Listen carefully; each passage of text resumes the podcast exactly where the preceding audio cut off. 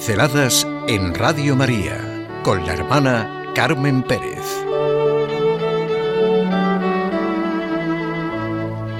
Bienaventurados los misericordiosos. Bienaventurados los misericordiosos, porque ellos alcanzarán la misericordia.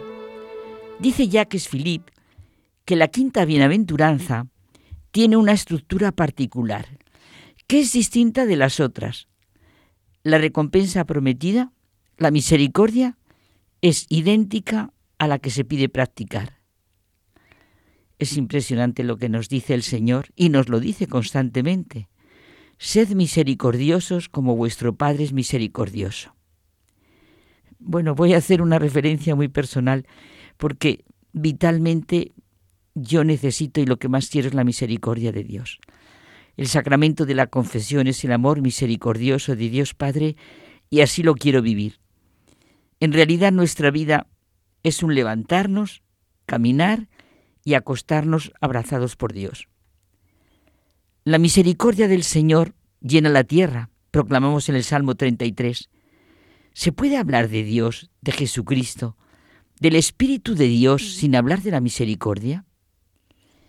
Y quizá a muchos nos viene al corazón la encíclica de San Juan Pablo II, Dives in Misericordia, Dios rico en misericordia es el que Jesucristo nos ha revelado como Padre. Cabalmente su Hijo, en sí mismo, nos lo ha manifestado y nos lo ha hecho conocer. Por eso es digno de recordar aquel momento en que Felipe, uno de los doce apóstoles, dirigiéndose a Cristo, le dijo, Señor, muéstranos al Padre y nos basta. Jesús le respondió, ¿Tanto tiempo ha que estoy con vosotros y no me habéis conocido?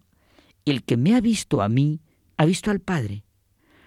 Estas palabras fueron pronunciadas en el discurso de despedida, al final de la cena pascual, a la que siguieron los acontecimientos de aquellos días santos en que debía quedar corroborado de una vez para siempre el hecho de que Dios, que es rico en misericordia, por el gran amor con que nos amó, y estando nosotros muertos por nuestros delitos, nos dio vida por Cristo.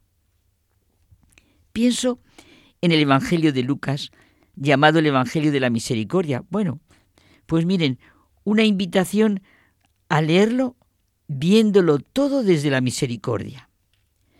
Ya en el comienzo María proclama la misericordia.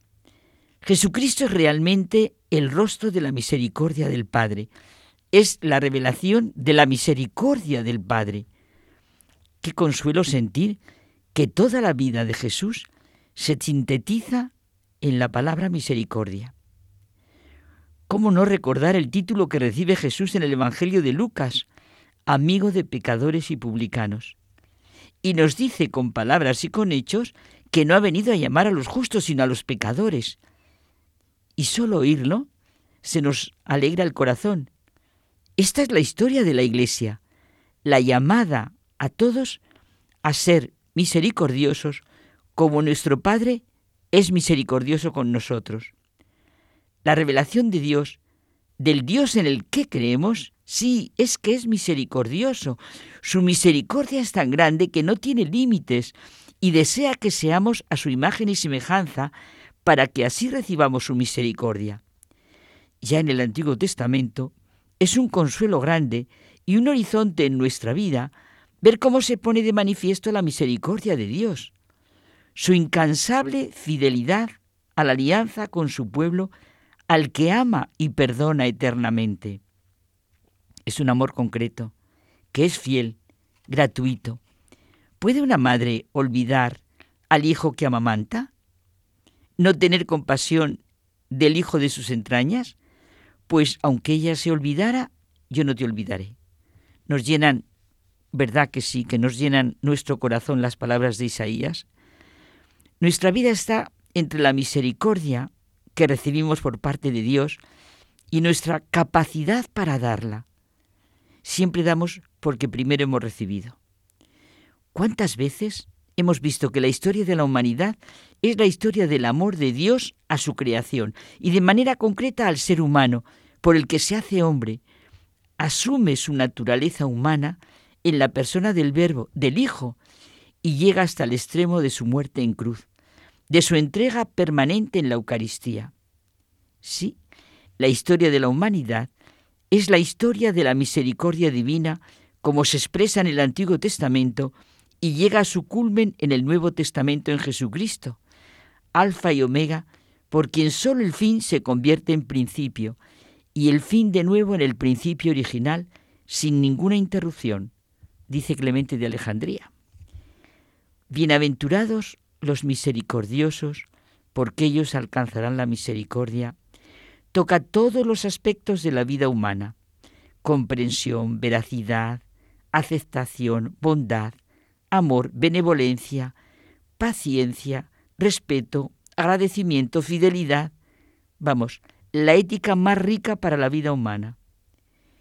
El perdón, evidentemente, es el latir de la misericordia. Jacques Philippe centra esta bienaventuranza en el perdón. Comprender desde el perdón las leyes de la vida y ver la realidad de lo que en la vida humana es la fuente del perdón. Sin perdón el mal no cesa de multiplicarse.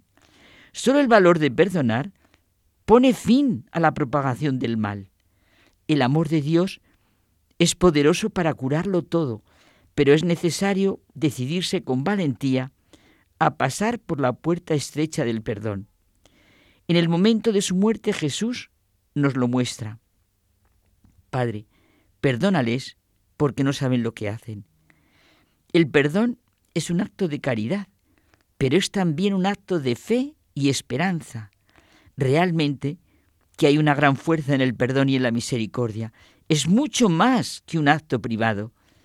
Cada vez que ejercemos la misericordia, la bondad, la paciencia, el perdón, adelantamos el reino de Dios, de esta inmensa efusión de amor que transformará el corazón de todos los hombres. El perdón nos hace libres y lo importante es salir de una lógica de intercambio y entrar en la lógica de Dios. Bienaventurados los misericordiosos. Pinceladas en Radio María con la hermana Carmen Pérez.